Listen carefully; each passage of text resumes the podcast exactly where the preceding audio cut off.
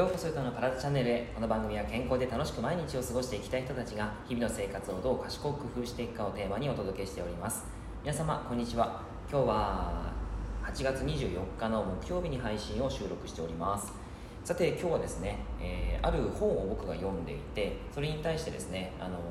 ー、書いてあったことを見てあなるほどなっていうところとあとはやっぱりこういうこと大切だよねっていうことをですね考えたことがあったのでシェアをしていきたいなと思っています。はい、70歳の壁を越えるために必要だったのは筋肉を増やすことだったということで、えー、今ですね腸に関する本を読んでいるんですね。その中に書いてあることで、えー、やっぱりですねこう筋肉量というのはとても大切ですよということが書かれてありました。デンマークで12年間にわたり行われた調査研究があって、えー、太ももの太さと死亡率の関係を観察した、えー、研究があるんですね。その結果太ももの太さが太いほど、えー、太い人ほど死亡率が低くて長生きしているということが分かったそうです。この太ももの太さっていうのは全身の筋肉量と関係するんですね。で筋肉量の多い人ほど心臓の病気とか呼吸器系の病気での死亡率が低いことも分かってきているんですよ。でこの筋肉量が増えるとやっぱりこう転んで怪我をしたりとか寝たきになるっていうことがあのどうしても、えー、可能性として起こってきやすいんですがそれの予防になってくると、はい。まあ、筋肉量が高まることで、えー、糖とか脂肪の燃焼が増えてメタボが解消するということで70歳になってくるとやはりどうしてもですね筋肉量って落ちてくるんですね。というのがあの人間はですね30歳を超えてくると年間で、約1%ぐらい筋肉量が、えー、減っていくというふうに言われています。これはあの運動とか何もしなければですね。はい。えー、なのでやはりその、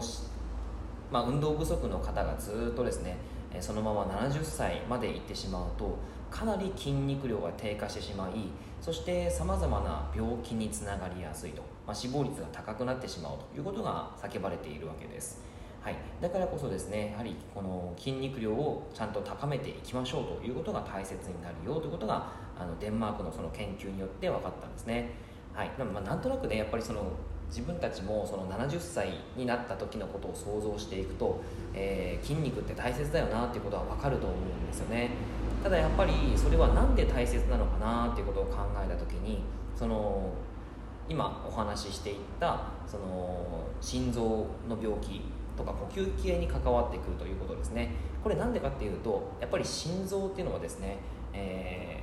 ー、血液を全身に送り届ける役割があります。その、え1回の拍出によってビュッてこう心臓がですね縮まると血液がその心臓からブンってこう押し出されているいくわけですね。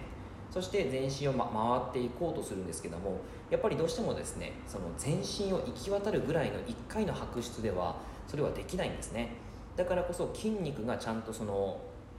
血液を、えポンプ作用として、えまた心臓に送り返すという役割が果たせないとえ、うまく血液が回っていかないということになります。そうすると、えー、細胞はですねやっぱり酸素や栄養素をもらってそして、えー、生存していく、まあ、そのまま活動し続けていくということになっていきますからそれができなくなってくるということなんですね。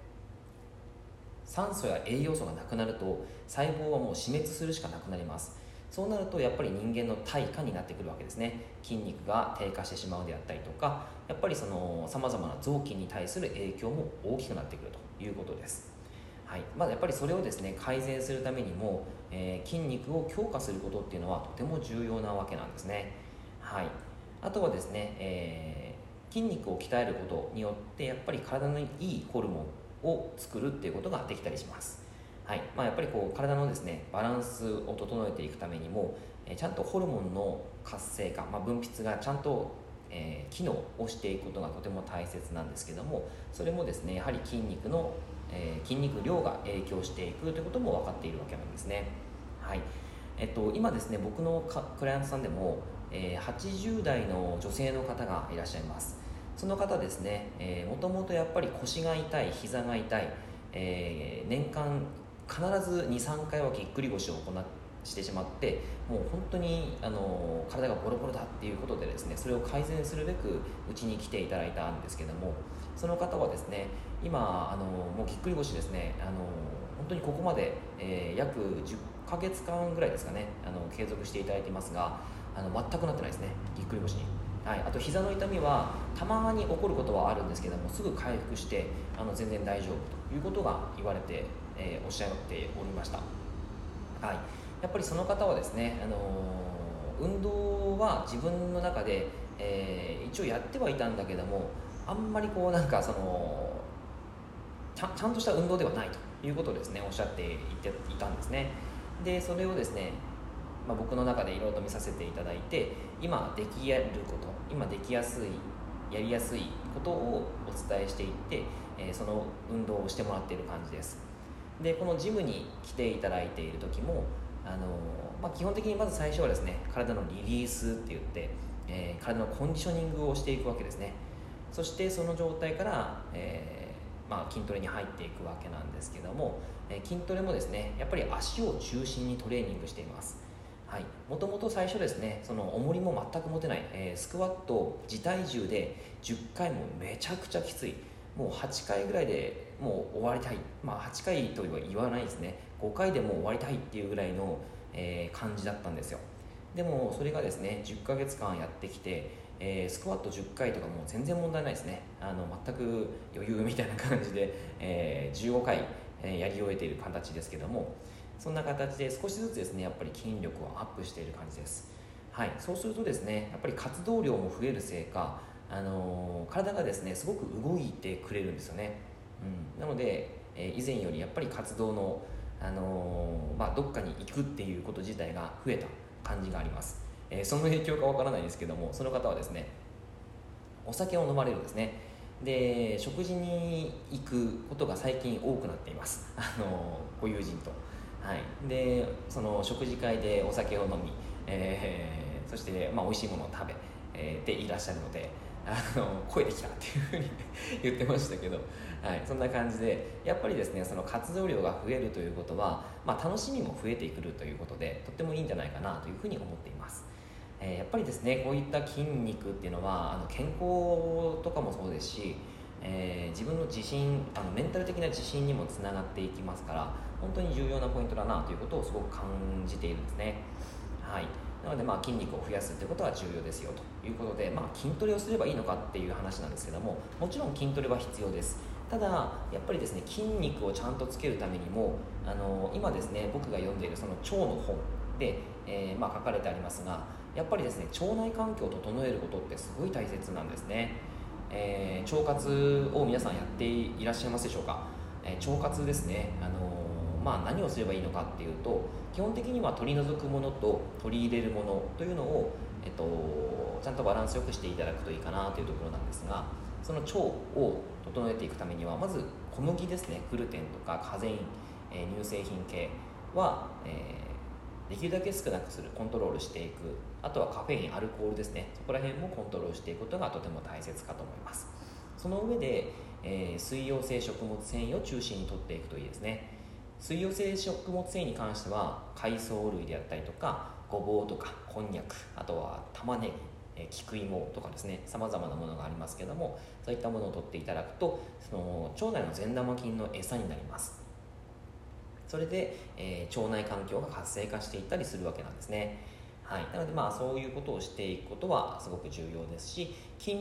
筋力アップですね。筋トレをするということでも腸内環境を良くすることにつながっていきますので、えー、それを組み合わせていくことによってちゃんと筋肉は増えていくということが、えー、できます、はい、なのでやっぱりですね、えー、筋トレをしてあの、まあ、良くない食事をずっと続けるっていうのは良くないわけですよね。なのでちゃんと筋トレをしながら、え整った食事を少しずつしていくことがえー、筋肉量アップにつながりそして健康を保つっていうことにはやっぱり重要かなというのを改めて再認識、えー、しました。